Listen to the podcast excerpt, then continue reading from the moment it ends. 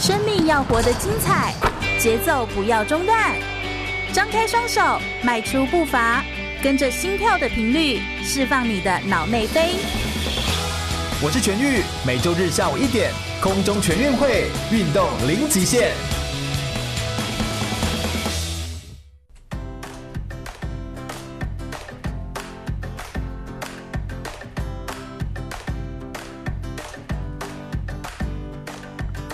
全国广播 FM 一零六空中全运会，我是全玉。每个天的下午一点，在空中给你轻松好玩的运动讯息，还有体育圈内的大小事情。Hello，大家好，今天是四月二十九号，四月的最后一个礼拜天哦，来到空中要来跟大家分享很多的讯息内容。哎，不过今天要先跟大家分享一件很开心的事情，在那个空中全运会的粉丝团啊，注意“全”是一个草在安全的“全”哦，空中全运会。呃，在上个礼拜的节目结束之后，其实陆续有收到一些人的一些回馈的意见。当然，有些人就会说：“哎呦，这个主持人说话的速度好快哦，就是讲话速度非常的快速，这样子哦。”对不起，我会再把速度放慢一点点，这样子。不过，我也有收到一些很好玩的呃讯息的内容，像是就有人传讯息跟我说，他觉得他第一次知道原来极限运动这么好玩。上个礼拜在跟大家介绍各式各样的运动项目，刚好介绍到极限运动，他也觉得说：“哎。”可以把这个运动项目不断的来做分享，然后让更多人认识体育活动，这其实是一件很有意义的事情。其实我也是喜欢，也是抱着这样的心情在做空中全运会。空中全运会是一档呃专门分享各式各样的体育活动，让更多的一般人注意哦，重点是一般人，就是我们要让一般人都可以来理解，可以一起来参与各式各样的体育活动，并且。呃，我们用一些比较年轻化的方式，让更多人认识或者是了解一些运动选手，他们现在的生活啦，他们在做些什么事情。呃，在之前呢，我们其实空中全运会介绍过呃一个水上的运动项目，叫做跳水运动，不知道各位有没有印象？水上运动项目其实非常的多，水上运动项目包含有水上芭蕾啦、水球啦、普泳啊等等之类的。而我们今天要介绍水上运动项目当中非常非常大的主要的项目就是游泳项目，而游泳项目这个运动项目，我们今天邀请到。一位非常专业的选手来到我们节目的现场。这位选手他过去是奥运的选手，去到雅典奥运去比赛过，比赛过游泳。那同时，他现在也是在静宜大学来担任体育的讲师。来欢迎叶子辰耶！嗨，你们好，我是叶子辰，然后我来自静宜大学体育讲师。是子辰，你本来就是游泳的运动项目，你是奥运选手对吧？对，我是参加过二零零四年雅典奥运。竟然去到雅典呢？哎，那应该是一个很棒的感受吧？来到那个奥运的发源地，然后去比赛。你们游泳的场馆是在哪个地方？你有印象吗？就是难道是像那种那个很像古迹那样子的地方围着吗？还是那是一个新的呃新盖的大楼？它是一个新。盖的大楼，然后它的比赛奥运比赛的规格跟一般的选就是一般竞赛的规则比较不一样。它的游泳池是盖的两两个是一模一样，一个是练习池，一个是比赛池。它是为了专门为了奥运而盖的，对不对？所以它跟一般的游泳池是不一样的。嗯，OK，因为比赛池比赛之前的那个练习对你们选手来说也是非常的重要的，非常的重要。但是，一般像我们台湾的选手在热身到比赛。他们通常的游泳池是不一样的，嗯、没有办法建筑到一模一样。是是是是是，这本来难度就比较高，所以而且如果你专门要把它做到完全一模一样的话，也有可能会有场馆利用上的问题。在未来雅典奥运好像后来就有发生到这样的事情，就是有场馆利用的问题。那子成，你是在哪个运动项目上面？就是在游泳的四式当中，哪一个运动项目是你的擅长的运动项目？可不可以跟大家分享一下？游泳大部分分为蝶泳蛙式四种姿势，然后我最擅长的是蝶式，然后我是算长距离的运动。嗯所以有哪些项目是你擅长的，表现也比较好的？两百公尺蝶式，然后四百混，然后一千五百公尺自由式。OK，所以都算是很长距离的运动。对，嗯，其实今天这个节目内容哦，因为游泳运动项目它本身非常的博大精深，再加上我们在呃做游泳运动的这个项目介绍的时候，我也很怕啦。哈。大家其实现在的听众朋友们，我在想在收听的你们，应该多多少少都有学过游泳吧？我们现在的政策都已经规定，你大学也要学啊，国小、国中，甚至都有人。都在做游泳运动的练习，所以大家都有接触过水，但是可能我们到现在还是没办法那么自在进去游泳。不知道各位是害怕自己的身材呢，还是说是就是不想要游呢？对不对？所以这个都不太知道什么原因。所以我们今天可能会在节目当中来询问一下子成，那也请子成跟我们分享一些，不管在专业运动项目里面游泳训练当中，他们到底是怎么样来做训练的，或在游泳过程当中有没有哪些他个人经历过一些有趣、好玩而且不一样的故事，或者是不一样的讯息内容，以及最后哦，我们什么年纪的小孩子学游泳比较好呢？或者说是有没有一些游泳的赛事，在未来可以让大家一起携手去参加，一起为大家加油的？那我们先稍微休息一下，听首歌曲再回来。在收听的是 FM 一零六空中全运会，我是全玉。嗯，今天呢要跟大家来聊聊，就是游泳运动啦。游泳运动落在水中的运动项目当中的其中一个。呃，运动项目，我们今天邀请到的是叶子成，专业的奥运的选手，来到我们节目现场，欢迎子成。Hello，大家好。对，听众朋友们真的有福气了，今天可以听到专业的人士来跟我们分享一下。那我们先来问一下好了，子成，你当游泳选手当多久时间啊？国小二年级开始参加训练，到研究所毕业的时候还在练，还在比赛，所以大概十五年以上的时间。好像游泳运动的孩子在练习都是很早很早就练习，哎，为什么啊？因为水感培养不容易，嗯，对水的感觉。举例来讲，像很多人一出生可能就会跑会跳，对对，但是总不能一出生就会有吧，嗯，所以那是靠。我小时候我们都在羊水里面游啊，就是你知道，在妈妈的肚子里，我们以为都有练习惯，你出来之后还是个旱鸭子，还是没办法，对不对？对，所以水感的培养是很重要的一个，就是游泳的一个关键。所以水感的培养，就是譬如说小时候的那个游泳。也算吗？就是譬如把它丢到水里去玩水，那个也算，那个也算哦。就是不管是玩水还是训练，你只要从小让他接触游泳，他对水的基本的一个感觉就会比一般的还要好。那就叫做水感，对，这叫水感。嗯，好有趣哦。所以过去呃，你这么久十五年的时间，然后来做这个游泳运动的训练，都是一直在呃一开始练水感嘛？那在你就直接进到项目吗？你怎么会练到？蝶式还是什么？还是那个本来就是一个进程，就是都会练到。通常刚加入游泳队的时候，大部分的小朋友应该跟。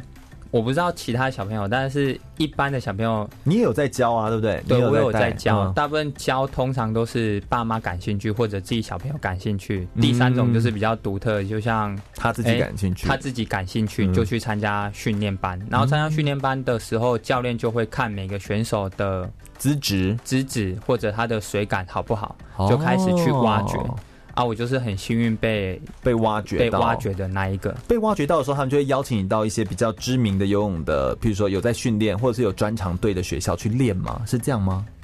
不然怎么挖？通常总不会去那个补习班，就是一些你知道就是游泳的补，就是不是有一些补游泳的地方去挖吧？应该比较不是吧？通常都是训练班的教练，然后他会问你说：“哎，有没有兴趣啊？我们游泳池有做游泳训练班，嗯，的选手的培养啊啊，他搭配的国小是什么？他们都是从这样、哦、他有搭配的学校，对，他有搭配的学校，通常就是因儿际会，就是。”你已经决定好在哪一个游泳池，哎，你的学校也是要堵哪边，嗯，他们就是这样。而且其实你一般会去的游泳池地方也跟学区是近的嘛，对不对？对。所以其实这个其实是一个完完整的系统，哎，就是好像从哪里然后练到哪里，然后不断的往前进。但是北部跟南部是有差的，像南部的话，我的县的学校是台南县，对，它并没有像游泳运动的体育班。他就是台南人，我是台南县哦，台南县。以前的现在县市合并叫台南市啊，但是现在就是台南县。嗯，所以我们台南县通常去练习就是要在县立体育馆的游泳池，它没有隶属于任何一间学校或者做签约跟配合。了解了解了解，你知道吗？刚刚那个你要进来录广播的时候啊，我就跟我就跟外面的那个节目部的人就说，哎，那个等一下邀请游泳选手来录，结果他们一群女生就疯了，你知道？他说，所以他穿泳裤来吗？我想说。为什么这些人的想法对不对？但是会不会其实蛮有意思？就是在学游泳这件事情来说，很多家长送孩子去学游泳，有的时候也就是想说让孩子从小锻炼一个好的体格之外。就是对爸妈来说也是一种享受，哎，就是去那边，哎，看到身材很健壮的游泳教练啊之类的，对，去聊聊天，对不对？这是没错，这是真的吧？对不对？对。我之前的，我之前住在，因为我住台中那个北区那边，然后我的室友之前也是个游泳教练哦，那在一叉 One 好在教学这样子哦，那。我就觉得他们就是都是游泳教练，那真的就是他们也会有很多的，你知道，就是除了本课之外，假日还会有一些家教班啊或什么之类的班。其实我看游泳教学真的是对小孩来说很好，对家长来说也喜欢。然后收入也很不错，对不对？好多学生都是这么做。通常一小时的收入就是介于三百五至四百的中间，但是北部会比较高啦。这、嗯、是一般我教从事教游泳的时候，游泳池给的一个费用。嗯，对。但是你说身材好跟不好，那是取决于教练教练的外形哈，有没有有没有要求要求？但是其实我发现一件事情，就是好像游泳游得快的人，不见得一定要是六块肌或身材怎么样，对不对？对。但他一样可以游得很快，那是，一样是什么原因呢？啊？是因为我们的肌肉的性质，陆上跟水上比较不一样。水上的肌肉形态是比较软的，哦，陆上的是比较硬的，所以通常六块肌。不一定，它是可能游的比较快，嗯嗯，对，是肌取决于肌肉的形态。但在水中游泳的人，他的肌肉必须要是很软，就像那个我们看菲尔普斯，他在暖身的时候，不是他的手可以啪啪，就是那样子折来折去，折他这些手，那个折就是可以，哎、欸，可以直接往，就像你把手伸起来之后，然后往后往后打，他可以打到自己的背部，就是背就可以这样拍，然后很自在的这样拍，好像。那个手是没有骨头一样那种感觉，对不对？就是它的肌肉的弹性是非常好的，但是要锻炼到就是软中带硬是一个很困难的。软中带硬这个词好难哦，就其实就是就是要能够有，就是要要发力又可以发力，对，然后要放松又可以放松，对，没错。现在游泳选手大部分都是追求这样，可能以前的人都会觉得软中带硬，哎呦，陆上运动很重要，但是嗯嗯。水上运动更重要，所以它必须要搭配起来，做一个中间的一个协调。所以现在训练跟以前的训练跟现在训练又不一样了，训练方法已经有不一样了。对，已经有不一样。嗯，所以这些训练方法，我觉得到时候也都可以来聊一聊。我想游泳运动真的是博大精深啊，也有好多值得了解跟值得挖掘的事情。我们稍微进个广告，休息一下，等下再回来。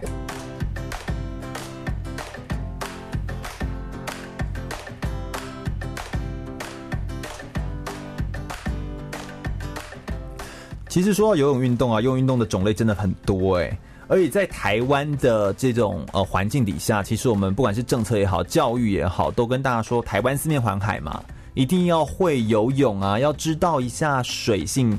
你不安水性这样子的话，怎么活在一个海岛国家，对不对？然后那这样子来说的话，游泳就好像大家都一定有接触。但是要说很会吗？其实又不太会。像我自己就大概只知道说，哦，仰式就躺着啊，蛙式就像青蛙，自由式就是要拨手，然后手很酸呐、啊，大概就是这样子嘛。但到底我们如果真的要来解释它的话，我们请专业的人来跟我们介绍一下。我们就有请奥运的选手叶子成来帮我们讲讲解一下好了，跟我们来说明一下蝶仰蛙字这各自有什么不一样的地方啊？蝶式跟自由式其实他们的滑手轨迹是一样的，嗯、只是一只。只是自由式是一只手划，蝶式就是两只手同时划水，嗯、差别就是差一只手跟两只手。OK，然后蛙式就跟蝶式又很像，哦、只是蛙式是往内滑，往身体的身体内侧夹，哦、那蝶式是往外，就是身体的外侧推水。哦，所以它推水往外。哦，对是这样子。蛙式是双手，只是它是往内抱。啊，仰式就是自由式的反面。仰视是自由式的反应，哎、欸，对耶，你这么说好像是哎。他们的滑手轨迹其实都是大同小异，很类似，所以等于说仰视跟自由式它有点像搭配在一起，然后蝶式跟蛙式有点像搭配在一起，对，然后两个都是各自相反，对，两只两个有点算各自相反。哎、欸，那这样很厉害，像那个菲尔普斯啊，就是世界上拿下最多那种游泳里面项目的金奥运金牌的人，他能够比那么多种，这样是不是很厉害？非常非常，因为他要。他要各种那种动作相反的这种都可以这样做到，这真的是难度很高，对不对？对于你们来说，对，对我们来讲的话，通常啊，你蝶式就是仰式强的人，你蛙式一定是特别的弱，弱。嗯，所以我觉得我蛮配合菲尔普斯，就是他蛙式也很强。对对，所以他蝶式，因为你如果刚刚说他完全相反的话，那就是一个对啊，那就是一个。很厉害的选手，他就是蝶式是他的主专长，所以他的自由式、仰式一定不差。对，但是蛙式要练起来是一个非常非常困难的。哦，天哪！我觉得在练这个运动项目上面，本身它的它就有一定的难度在了，它应该会有不同的阶层、不同的阶段吧。好像在练这种游泳运动的时候，有时候我们都会听到家长就是会问一些问题，譬如说，哎，那个我的孩子啊，他现在就是我就是觉得他仰式特别好，或我就觉得他蝶式特别好，你可不可以帮我就专门就雕他的蝶式就好？通常这个时候你们都会怎么给他建议啊？通常会有两种家长啊，第一种家长是只要让小孩子学会游泳。另外一种家长就是他可能进到游泳队了，他可能会要求教练说：“哎、欸，我的选手明明就是专攻蝶式，你为什么其他姿势还要给他练，还要教，浪费时间，练他蝶式就好了、啊。”对啊，为什么？为什么？所以我们会分为两种。如果是一般家长的话，我们会推荐主修，就是你刚开始送去泳池教学，一定要从自由式先学。为什么？为什么不能从蛙式先学？蛙式很轻松哎。如果你先学蛙式的话，你变成你会习惯去做抬头换气，因为蛙式只要抬头，你就吸得到水嘛，就是人最自然的反应。你在水中溺水，第一件事情就是一定是抬头。抬头嗯。所以如果你学会了蛙式，你要再跳回自由式，就是侧着脸侧着换气的话，是一个比较困难的一个动作哦。因为蛙习惯了，是一个习惯的动作，所以蛙是。通常你学会了再跳自由式是非常困难，但是如果你送去一般的泳池教学，你是从自由式先学，嗯、你自由式学好，嗯嗯、你的仰式也等于学会了，它就是自由式的反面而已啊。哦、所以你只有是学会也等于是挖，所以前面那段痛苦是要把它熬过去的，对，就是要慢慢把它熬过去的。就是各位家长们，就是如果你听到你的小孩回来那边假装的哭说：“哦，这个好累哦。”然后看人家游蛙是好轻松，我还偷学了一下，千万要制止他这样子。对，原则上就是，是这样的意思。教练真心建议，因为对啊，因为难度的各种不同，还有适应性的问题，小朋友一定会想要选择比较轻松的事情做嘛。对，因为大部分人，我也是啊，我也想选择轻松的，一定是选择最轻松的方式做。所以当。侧边换气一定会常喝到水，嗯、就是让小孩子喝水、嗯、喝习惯，他就会了。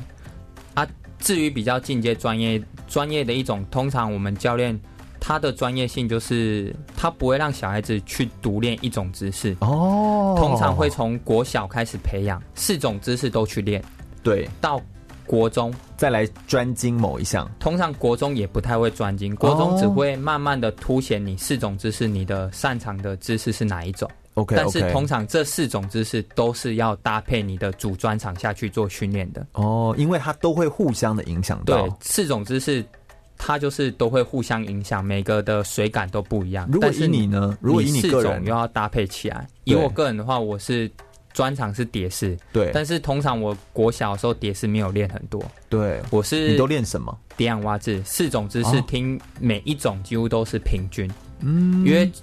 教练他希望你多元发展一点，他不想要限制你说，哎、欸，你可能到高中你只能比一种姿势，嗯、你其他种姿势都不能去比。欸。但如果把一种姿势比得很强，不是也很好吗？是没有错，但是你的路会变成很小啊。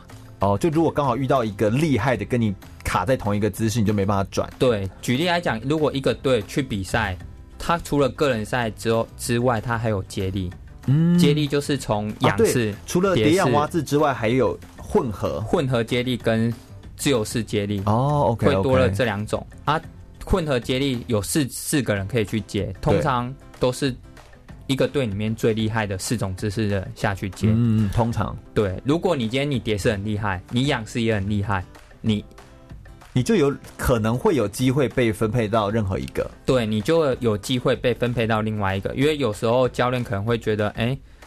这个时间、呃、保留体力啦，或什么之类的，对，对不对？就是用战术跟技术的一种安排哦。Okay, 因为有的选手比完之后，他马上比接力，可能教练会觉得太累，太累，他就把你换起来说，不然你就有其他种姿势。等于说你要有多种的专业，让教练也好挑选、好选材啦。对，你的路会比较广啊。嗯，没错，没错，没错。所以其实游泳运动当中，光是这样谈起来，它就是不管是运动项目啦、运动的细节。就有很多不同的地方，还有一些我们以为说，哎，在练我可以就练某个专项一样，其实这是一种迷思，对不对？我们应该要让这些运动项目它本身可以变成某一种复合而且多元化的发展，才是一个比较健康的游泳的状态哦。你现在收听的是 FM 一零六空中全运会，我是全玉，每个天天下午一点在空中给你轻松好玩的运动讯息，还有体育圈内的大小事情。今天跟大家聊到的是游泳运动，游泳运动其实非常的博大精深哦，而。我们刚刚在聊到，已经讲到了运动的项目，还有游泳当中，它其实四式当中的呃不同的练习方法，其实应该要多元的发展，一起来往前进，因为他们都会互相有帮助，互相帮补的。那在游泳运动当中，我想问一下子辰喽，子辰，你觉得在你的专业，还有你一路走来十五年的这个学习历程当中，游泳运动对你而言最迷人跟有趣的地方，你觉得是在哪里啊？就是倾听自己的声音，更认识自己。因为游泳运动跟其他运动，它是不是一个很寂寞的运动？不一样，一个是封闭性，一个是开放性。哦，啊，游泳运动刚好又是开放性，但它开放性的对话就只能是水。如果你今天跑步，你可以碎碎念，或者跟朋友一起跑步，可以一起聊天。哦，对，所以你说的像跑步算是，那跑步算是什么什么类型？也算是封闭性型的运动，它就是一个人自己，只是它可以聊天，对，可能可以找人一起来跑。封闭跟开放性就差在有没有人跟你对打。嗯，OK OK，就是有没有碰撞性，还是自己跟自己比？OK，所以像是跆拳道就会是。开放性，嗯，开放性的，对，就是封闭式，就一个人的，一个人的。但是游泳又是一个算是其他类型又不一样的点是，它只能跟水对话，因为它的介质是水，你不可能在水中跟旁边的朋友讲话。对，没错。所以你的痛苦，你的一切，就是只有水才知道，只有水知道，只有谁知道这样子好，所以就没人知道意思吗？谁知道？也是因为这样的方式，所以你在训练过程的话，你可以静下来，或者你在游的过程可以更认识自己，自己想要什么。所以我觉得游泳运动是一个非常非常棒的运动。所以通常能够把游泳运动表现的好的人，他的那个自我反思也要比较比较强，比较强。其实他有他一定的难度在。对，你的难度就是你每天就是从事这样的运动，而且是重复性很高，然后都是一直做一样的事情，一直做同样一件事情，只是课表的变化或者教练安排上的变化，会变化的比其他运动项目来的少，因为你的对手就是水。嗯，你永远只能跟水对话，所以在水中的运动就是比较练习，一直都是要自己精进的，然后自己要求自己这样子。所以你算是一个自我要求也很高的人喽，算是。嗯，所以才能够有这么好的成绩，这也是这也是难怪了。这样子哦，再跟我们聊一下好了，在游游泳运动当中，大家一定会很好奇，想要问的东西就比较像是游泳运动，好像在报道里面有说过，它是最消耗卡路里的运动，对不对？没错。是什么原因呢？是因为泡在水里吗？比较冷吗？因为水的温度跟岸上的温度，就是水中跟陆上会有一定的差距，就是水的温度一定比较低。嗯，而且你浸在水里面，你是每一个细胞都在呼吸，都在运动，跟陆上运动比较不一样。陆上可能是局部性哦，特别某个地方吃的比较重，可是你在水中是全身上下你都得要出力跟做协调跟配合。嗯，或者是你的毛孔至少都一直在接触到水，别的介质，对，所以一直在流失你的能量跟热量。没错，难怪游泳完特别容易饿，这是非常然后就一直去吃。对，但是游泳的话，要记住一件事情，就是游泳前跟游泳后千万不要马上进食，至少要隔三十分钟。为什么？那游泳旁边，你知道我以前小时候在游泳的时候，游泳池旁边就卖那个关东煮，哎。因为你游上来就饿了，啊，然后他就在旁边煮，这就是厂商厉害的地方。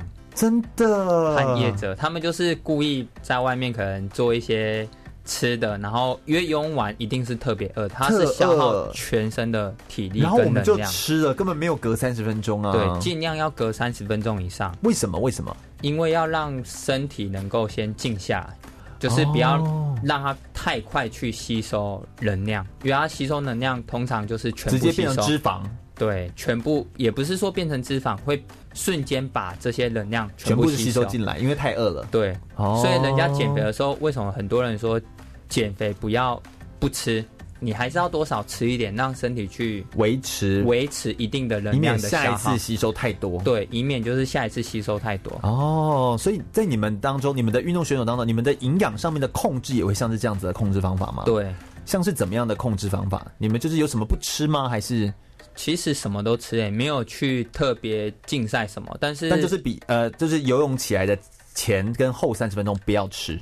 尽量不要吃啊，但是很少人能做到这一点。对啊，也太难了吧？对，尤其是运动选手，游泳运动选手过程中一定是起来肚子饿就马上吃。嗯，但是这种习惯可以保持在运动选手的历程。嗯，运动选手退役后千万不要，尤其是游泳的。对，呃，为什么？为什么？你好像特别刚刚有提到说，就是游泳运动的选手，因为他的肌肉的形态，然后他是呃也是比较柔软的肌肉形态，好像。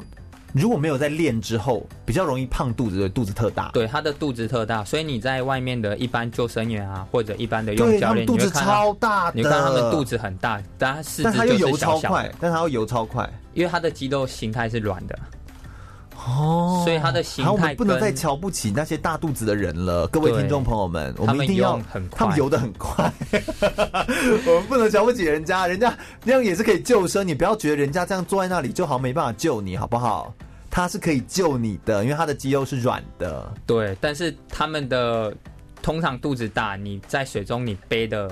公斤数就多，所以你在肯定的啊，你持续的能力可能就没有办法像以前不持久，对，没有像运动选手的时间那么可以持久。哦，哎、欸，这真的是太多的那个细节跟专业了。哎、欸，子辰你真的很专业，哎，谢谢。所以我觉得请专业人士来聊这个运动项目，我就轻松很多啊，对不对？真的很不容易。我们先稍微听一下新闻，我们呃广告过后，新闻过后，我们再回来下一个第二个小时的空中全运会哦。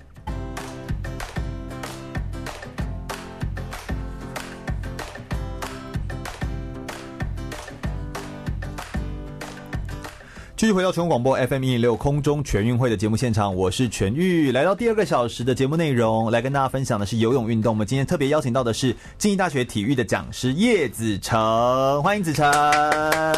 各位听众朋友，大家好。哎、欸，其实子成是一个，你如果看到他，他就是一百八十几公分，然后其实是一个非常内敛，然后你不会觉得他，你像我在猜，我就不会猜到你是游泳选手，我有没有会以为你是比较像田径类的选手？就其实你就是也是瘦瘦的，然后的那种感觉这样子。嗯，没错。不过恭喜你，就是六月份要结婚了。对啊。哎呦，真的不错哎，其实才大我两岁而已，哎，就是已经就是很不错，很不错，很不错。步入婚姻的那种感觉，已经是进到另外一种层次，对不对？对，目前还在筹划中，还没有那个心情啊，就是心情还没有到那个，还没到那个紧张的那个阶段。哎、欸，不过这也是另外一个人生的故事。谢谢你在结婚前已经，你知道，也也应该是紧锣密鼓嘛，在准备这段阶段，愿意来上节目来跟我们大家来分享。其实这是一个很棒的一个历程啦。这样子，谢谢，谢谢。对对对，那我觉得。刚刚其实，在聊天当中哦，其实听众朋友们最好奇的东西，其实应该是到底几岁的小朋友让他来学游泳比较好？我觉得通常站在一个教练的立场，譬如说你们的专业的位置上面来说，你们会给怎么样的建议，或者是你会觉得孩子来的时候，你们是用什么样的方式去评价他们到底学到哪里，有什么样的程度呢？你们有什么样的评判方法？通常以我们的教学经验啊，我们现在分为一般选手跟游泳选手好了。我指的是一般人，就是来只想把游泳学会，游泳学会，不会怕水。他只是不要怕水，只是想要让他学会游泳这个运动项目，好玩嘛。嗯嗯，对。所以我们通常我建议是国小三年级啊，因为从我以前教学的经验到现在。如果三岁以下，嗯，你讲的话或者你给他的指令，他比较没有办法听得懂跟吸收。对，所以通常我们教学都是越简单越好。举例来讲，如果我划手，我只会跟他说手、大腿，然后耳朵，就是你滑手过程，你只要碰到这三个点，然后尽量是直臂式的。对，就是以一般初学者来讲，我只会给小朋友这三个，所以给他很清晰的指令，让学生可以 follow，这大概是这样子。对，但是三岁我会建议是因为他知道在水中的感觉跟方向，他会比较清晰。嗯、所以其实很小的小孩也可以来学，就是因为让他去做，有点像是本体感觉，或者是整个身体的你说的水感，对，水中的。就是空间跟感觉是要融合一体的，欸、就是这个真的好像要练，这没办法天生就有。对，没错。所以如果是竞技选手的话，当然是越早。越好他就是越早学越接触，就是他的水感一定会比别人还要好。哎、欸，那你有遇过，或是你的教学经验上，或你有听过有那种已经年纪很大来学的吗？那这样会不会遇到什么状况？我有教过一个成人班，通常教的话会很痛苦，是因为他怕水，他。光，然后一个成人，然后很怕水这件事情，其实就有点难克服。有点难克服，是因为他会觉得用一些游戏去骗他，不是不是骗他，他会觉得他好像放开，他在水中会跌倒，会溺水。哦，所以你没有办法去克服里面的一个心理障碍，因为我们大人越长大越不好学，是因为他已经知道这个动作是危险的。对，小时候不会，小朋友的话不会觉得那是危险，不会觉得这个火是烫的，他会伸手去试。对，就像漂浮好了，我们最难教、最难教就是当小朋友放手在空中在水中平面上做漂浮的动作的话，这是最难的。啊，一般大人学不会，是因为他会怕他会跌下去，然后呛水。哦，但是唯独小朋友他比较好骗嘛，你就说来就是这样操作，他就登出来了，但是他喝到水呛到水，多几次他就学会了。觉得嗯，对对对，他会觉得就是这样而已啊，他就觉得哎、欸，在水中好像就是轻而易举登出来就是飘，哎、欸，我就可以飘了。但是大学的，但是以成人成人的话很困难，他要去克服这种心理障碍，我觉得是非常非常困难的。所以在教游泳上面比较难的，真的是如果是成人班，他还没有呃这个水性啦，或者说是怕水这件事情还没有解决的话，其实难度就会变很高。没错，难度就会变很高。那有没有在呃游泳项目当中，我们刚刚在上一上一个小时节目讲到说，游泳其实是一个最可以消耗卡路里的运动，也是对我们身体的健康来说，其实是非常适合去从事的一项运动。那从事这个运动既然那么好哦，可以消耗很多卡路里，它会不会有一些运动伤害呢？我是觉得没有，是因为它跟所有的运动项目比较不一样。相比，相比的话，它不是就是路面上的撞击。譬如说，如果你今天是路上，你在弹跳或做蹬跳的时候跑步，你就会跟就会承受不一样的压力，就是承受不一样的压力。但是在水中，你在划手啊，你在打腿啊。通常是不会有任何的一些运动伤害，运动伤害是最少的。这也难怪那些附件，有些附件的动作会在水里面做，对不对？就用水，然后那个浮力可以，因为它会帮你撑住你的身体，对不对？对，大概是这样的感觉。大概就是这样。嗯，所以它比较没有一些运动的伤害的产生，几乎很少，除非是竞技选手啊。因为竞技选手你重复的一直划手，一直同重复的做这个这一项动作的话，哦、如果你的滑手姿势不对，就很像网球，你每天挥拍做同样的动作，动作对你的动作如果是错误的话，很容易就会发生运动伤害。完蛋，那就惨了。哎、欸，但是有听人家说游泳运动，因为它就是都没有那个负那个力量。所以会不会长不高啊？哎、欸，不过好像在你面前，好像就是这一件事情不成立，对不对？对，你一百八嘛，对不对？如果今天是你是走运动选手的项目，你这方面你不用担心，因为小朋友通常接触用的话，他到游泳队五十公尺的游泳池跟二十五公尺的游泳池，通常都必须转身，你不可能游到二十五就停下来。我们的训练课表会按按照教练的，譬如说今天是四百公尺、两百公尺、一百公尺。你都需要转身，嗯，只是看游泳池的大小，二十五公尺跟五十公尺，踢墙的那个蹬腿那个动作，就有点像田径往上跳做跳高的一个动作一样，嗯，就是你蹬墙出来，你要做什么样的动作？但是现在的游泳训练通常一半会搭上路上的训练，对，现在的训练跟以前训练比较不一样的原因，是因为路上训练大家越来越看重。哦，所以你在，所以你说加入游泳队会长不高，因为你的冲击力很小，这是错的。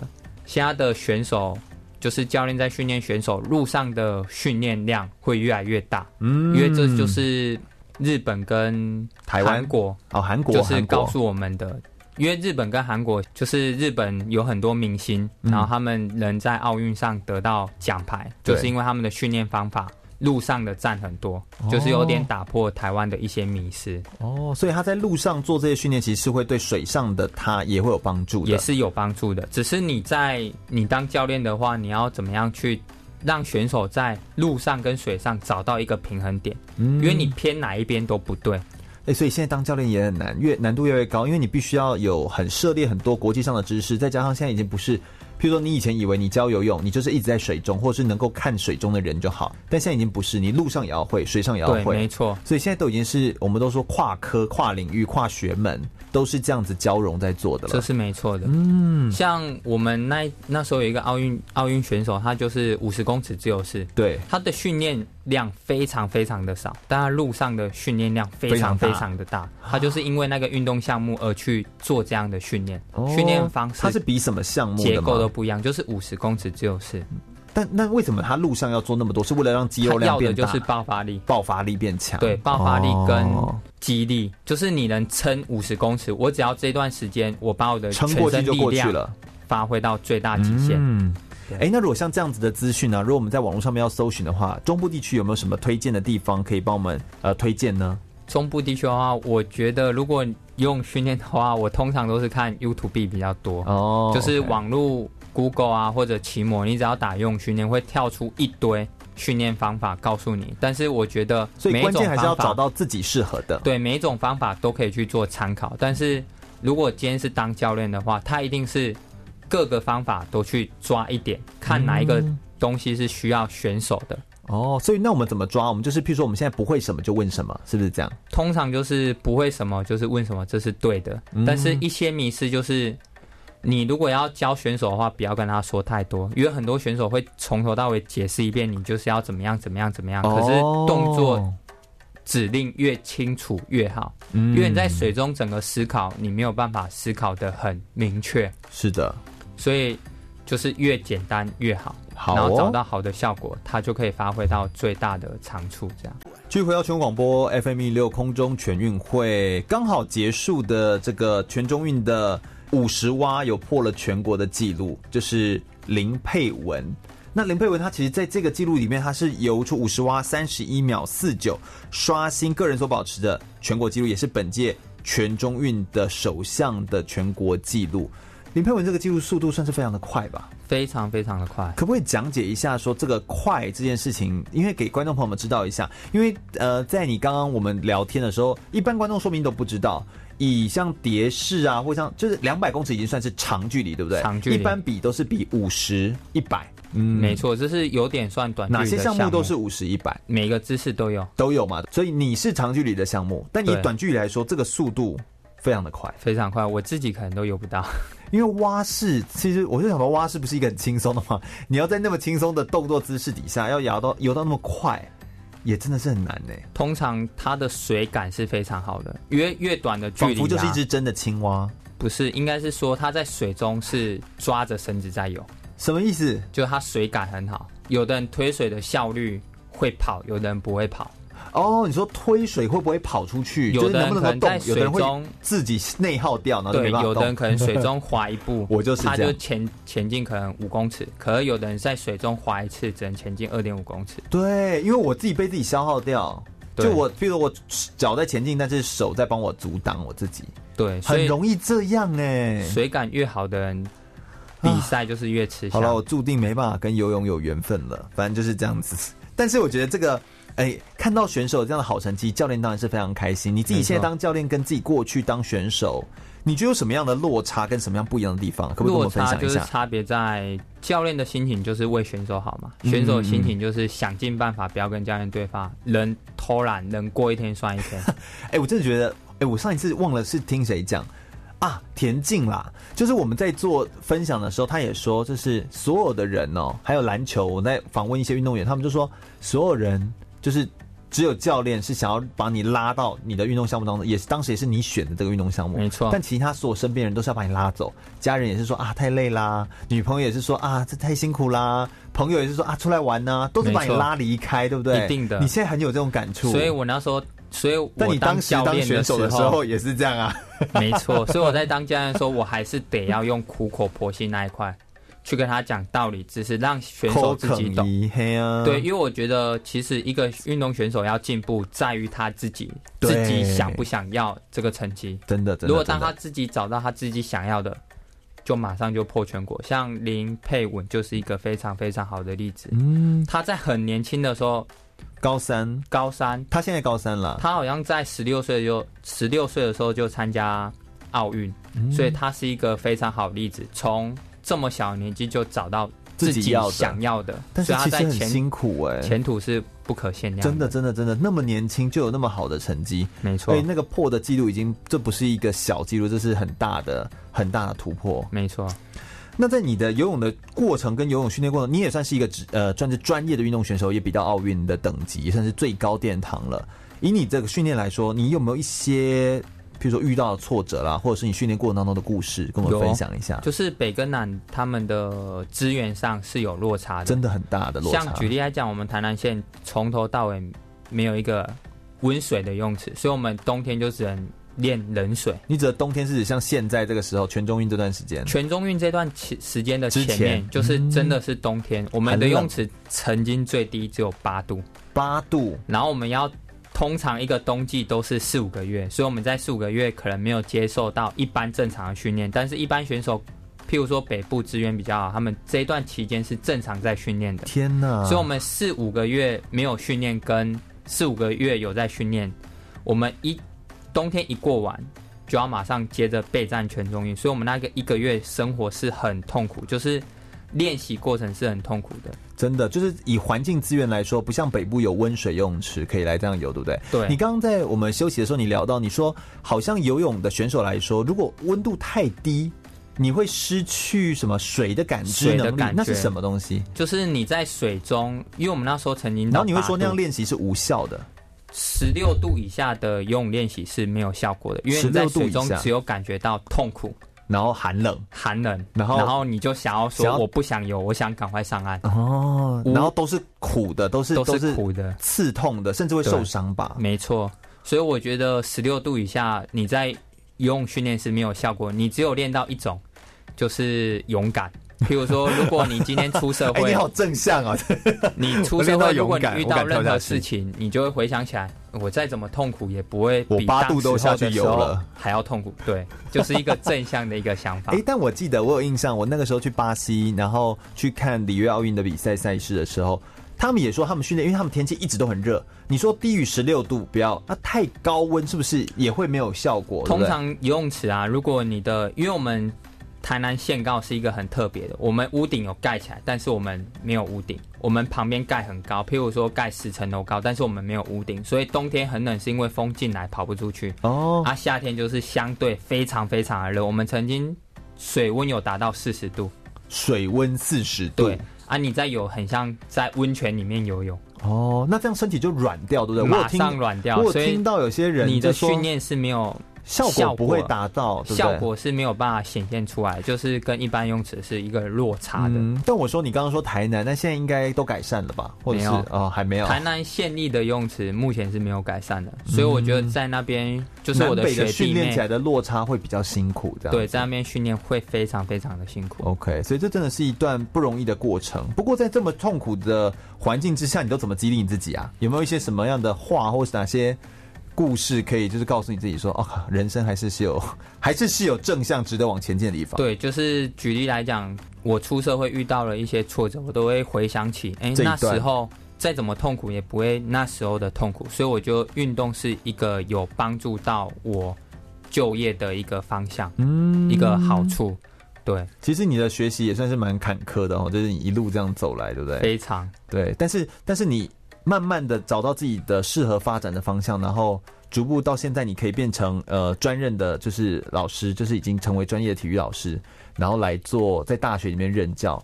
我觉得这其实也算是一段非常刻苦铭心的过程啊。对，我是想奉劝，就是有受过专业训练的运动选手们，就是不管你是任何项目都一样，就是你不要放弃自己，嗯，你一定要找到自己的出路，自己的定位你要非常清楚，尤其是。如果你大学学的是，譬如说社工系或者一些财经系，像我们经营大学有些进来，他是念那个科系的，可能念到一半，他就觉得我没有这方面的热忱，他就转去可能做其他事情，而没有 focus 在社工系。但是我觉得奉劝一句话就是。